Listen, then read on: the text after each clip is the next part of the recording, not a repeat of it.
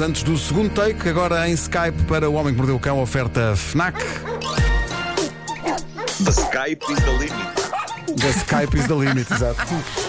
Agora é que é. O homem que mordeu o cão. Título. Agora sim, título deste episódio: O passado é coiso, o presente é fezes. Ora, mais nada. Bom, como eu vos dizia há pouco, ou como tentei dizer, eu tive a insónia da minha vida esta noite. E é, e é uma coisa que já não me acontecia há anos. Eu, eu acho que tem a ver com as coisas todas que eu tenho para fazer hoje e por isso entrei na tal paranoia noturna em que ent- ent- entrei num loop. Eu, eu comecei para mim mesmo, Ei, é tudo o que eu tenho para fazer amanhã, eu tenho mesmo de dormir bem esta noite. Ai, se tenho, bolas, tenho de dormir bem, mas bem, não posso ter insónias de uma espécie hoje. Não, senhor, não, senhor, hoje não pode ser. Esta noite tenho que ir para o lado e dormir bem. Meu Deus, como tenho de dormir bem hoje? Hoje não posso ficar aqui acordado sem dormir. Vou fechar os olhos e vou dormir. Cá estou, de olhos fechados. Será que isto já conta como dormir, uma vez que estou com os olhos fechados? Não. Se eu estou a pensar isto, logo estou acordado. E não posso, eu não posso, tenho mesmo que dormir. Hoje não posso dormir, amanhã vai ser um dia cheio. Amanhã. Pronto, resultado, às quatro e meia da manhã eu ainda estava neste loop. Acho que foi a última vez que olhei para o relógio, mas ainda fiquei acordado mais um bocado a seguir. Mas pronto, ah, vou dar o meu melhor e começo com uma tirada que me parece de gênio para abrir este homem que mordeu o cão hoje. E a tirada de gênio é esta: o passado. o passado é uma coisa interessante. Infelizmente, não tenho nada de mais profundo a seguir a isto. O passado é uma coisa interessante. E há, é ou não, há passado que é profundamente interessante, mas pronto. Ah. Este, passado em concre- este passado em concreto é interessante. Esta primeira história de hoje começa em 1967 em Moscovo, o que é um bom arranque porque parece que vou contar uma, uma trama da Guerra Fria, não é? Moscovo, 1967. Só que infelizmente não. O que se passou em Moscou em 1967 é que o protagonista desta notícia, um russo não identificado, na altura com 6 anos, introduziu uma pequena moeda na sua narina direita. Isto é um problema mais comum do que se imagina e eu não percebo porque é daquelas coisas que em miúdo eu nu- nunca tive qualquer curiosidade em fazer, introduzir objetos nas narinas, mas há de facto miúdos que acham curiosa a ideia de meter coisas pelas ventas adentro. Plasticina e não sei o quê. Sim, sim, sim, não percebo, epá, não consigo perceber. Portanto, em Moscovo, em 67, este garoto meteu uma moeda na narina direita e depois, óbvio, não a conseguiu tirar. E ele tinha uma mãe muito rígida e severa e ficou absolutamente aterrorizado com a ideia de lhe dizer o que tinha acontecido e por isso ele calou-se bem calado e prosseguiu com a sua vida. E prosseguiu com a sua vida ao ponto de se esquecer que bem fundo na sua narina direita vivia uma pequena moeda. Ele esqueceu-se. Mas como assim? Esqueceu-se até agora. Até era porque Fast respirava forward. bem. Até que alguém lhe disse, mas tens 53 trocos? E ele, ah, espera aí que tenho. Que eu tenho. O homem, que hoje é um respeitável cidadão russo com 59 anos, constata, agora recentemente, que andava com alguma dificuldade em respirar. Só agora, não é? E então, eh, parece que tem a narina tapada, disse ele em russo. É russo, claro. Ok, claro. E é então que se lembra, também em russo, espera aí, tu queres ver que eu ainda tenho aqui a moeda? Incrível. Mas não enferrujou. Tanto tempo. Ah, Epá, mas não tanta isto é- atividade assim. Isto é incrível. Ele, ele foi ao médico e descobriram a moeda. Era um copec da era soviética. A moeda viveu estes 53 anos na narina do homem e ganhou à volta dela os chamados rinolitos, que eu não sei se vocês sabem o que é. É uma Não. pedra que se forma na cavidade nasal. Ah, E, e tudo isso contribuiu para ele ter o nariz bem tapado. Eh, o homem, aos 59 anos, está agora a respirar como nunca respirou na vida desde os 6. Foi uma epifania. Até ok? deve ficar com dor de cabeça. Sim, sim, é um oxigênio ali a entrar e agora tem uma moeda rara do tempo da URSS onde ela é suposto estar, fora também é de que era essa moeda. nasal. Tens noção aquilo Diz- que equivale a essa moeda em termos de tamanho? Epá, 5 é, é, cêntimos? é dois? pequenina, era a mais pequenina que havia. Era, é tipo um cêntimo, é assim uma coisa mesmo minúscula. É. Ah, mas pronto, mas lá ficou. A má notícia é que o homem hoje em dia não sabe nem pôs o cartão de crédito.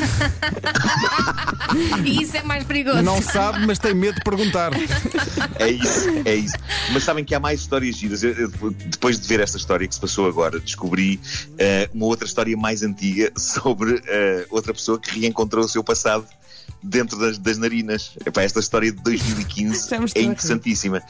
É, um- é sobre um britânico de Surrey, eh, Steve Easton. Ele teve um dia. is all that Bravo. Claro, claro. Ele um dia tem é, um valentíssimo ataque de espirros, mas espirros daqueles brutais e potentíssimos. E num deles, pá, preparem-se que isto é ótimo. Num deles sai disparada de uma narina a ponta de um dardo, O quê?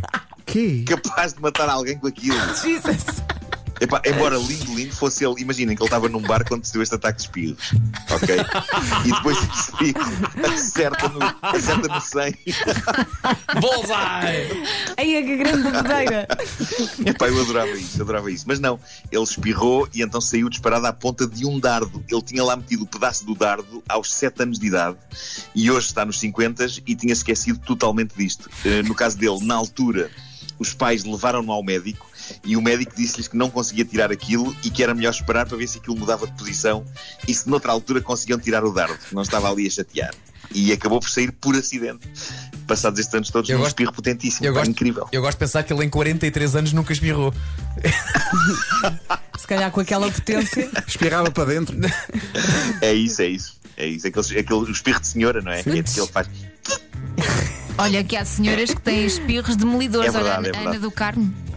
Mas sabes que eu uma vez. Eu, Eu, eu já uma máquina de mas jackpot, sem moedas. eu, eu uma vez tentei espirrar, tentei espirrar delicadamente. Os meus espirros são, são destes, são gigantescos. Aliás, vocês já me viram a espirrar e sabem que é, parece um grito de guerra, não é? É tipo. Ah! São os meus espirros. É isto. Mas uma vez pensei, epá, este espirro que algumas senhoras dão, que é muito delicado, eu gostava de experimentar isto. E é para ver catastrófico, porque a minha cabeça ia explodindo, basicamente. Sim, ficas com muita pressão lá dentro. e um olho ia saindo. Além de que fiz um som, epá, a minha ideia era fazer aquele som tipo.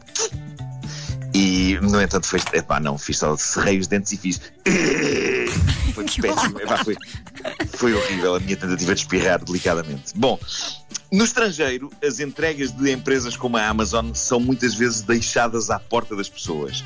Vantagem disto, a pessoa, ao contrário do que acontece, porque na América, na América, no Canadá, existem muitas casas daquelas com alpendre, não é? Portanto, aquilo fica ali protegido, não, não apanha chuva, se estiver a chover, fica em cima do, tap- do tapete da, da entrada. Vantagem disto, a pessoa, ao contrário do que acontece cá, não tem de ir a uma estação dos Correios ou um ponto de entrega buscar as coisas quando, não está em, quando, levam e, não está em casa, e a pessoa não está em casa. Desvantagem. Epá, é uma caixa da Amazon com produtos novinhos em folha largada à porta de uma casa a pedir roubem-me, roubem-me. Resultado, muitas encomendas, precisamente em lugares como a América ou o Canadá, são de facto roubadas porque estão pousadas assim na, na entrada das casas.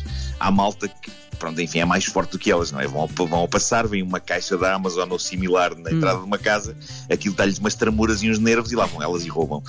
Ah, e então, uma senhora de Ontário, no Canadá, a senhora Laurie Pringle, famosa inventora das batatas. ah, na, na verdade, não. Na verdade, não. Mas Laurie Pringle é um grande nome. É, é o mesmo que alguém, uma senhora cá chamar-se Laura Pala Pala. Ah, O Titi.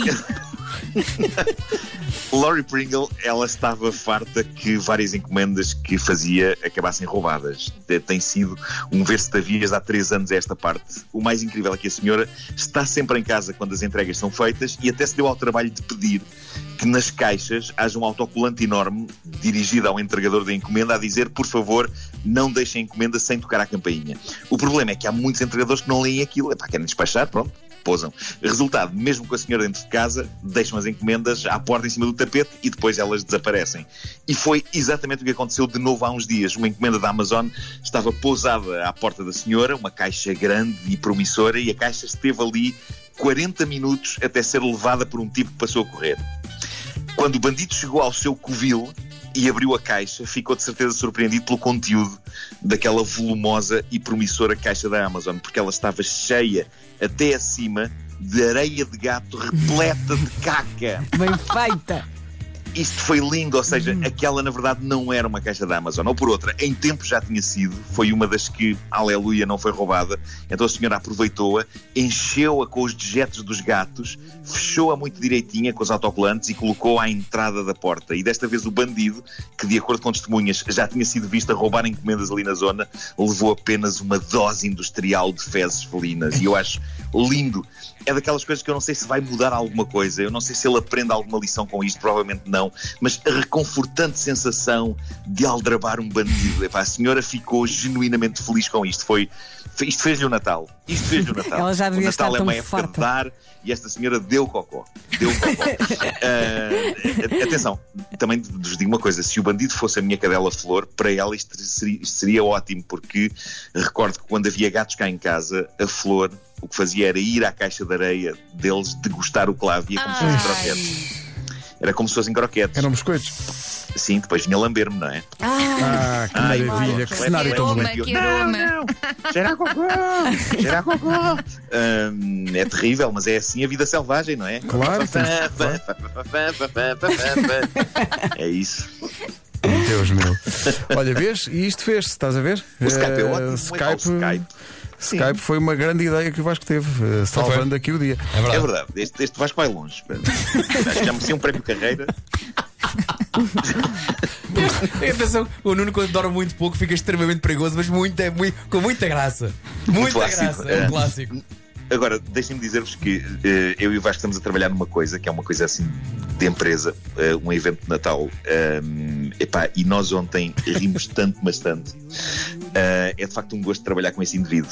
Olha, Eh, Olha, é recíproco. momento lamento. bonita. É recíproco. Porque epá, nós íamos colapsando a rir a dada altura. Ontem trabalhámos com- com os dois juntos, ah, escrevendo, os dois, as- um escrevia uma coisa, outro escrevia outra, separados por um acrílico, mas a dada altura, pá, chorávamos a rir e, e pode ser que um dia isso veja a luz do dia.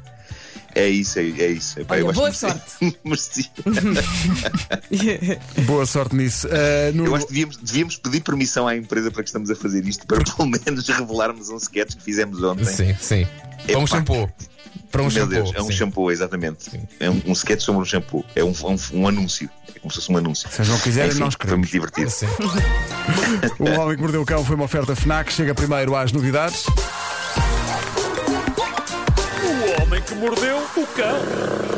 Passam dois minutos das nove, das nove da manhã. Vêm aí as notícias.